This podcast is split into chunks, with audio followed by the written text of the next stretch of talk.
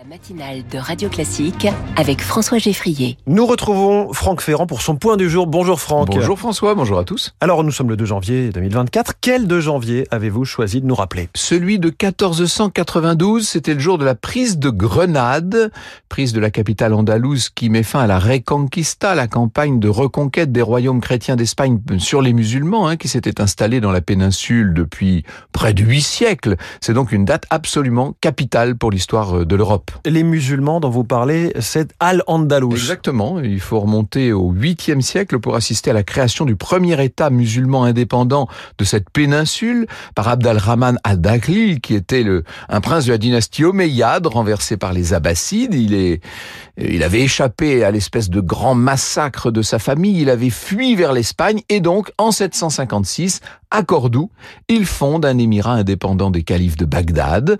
Après l'an 1000, l'émirat devenu califat va se disloquer en plusieurs entités, ce qui va profiter aux royaumes chrétiens du Nord qui vont enclencher la Reconquista.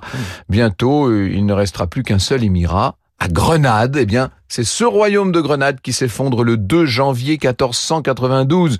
Les vainqueurs, vous les connaissez, Ferdinand d'Aragon, Isabelle la catholique, euh, tout ce qu'on appelle les Espagnes. Après dix années de guerre, le sultan Boabdil finira par déposer les armes et c'est la fin de 780 années de présence musulmane en Espagne, si je puis dire.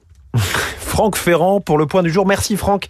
Franck Ferrand raconte, c'est dans un peu plus d'une heure. À tout à l'heure.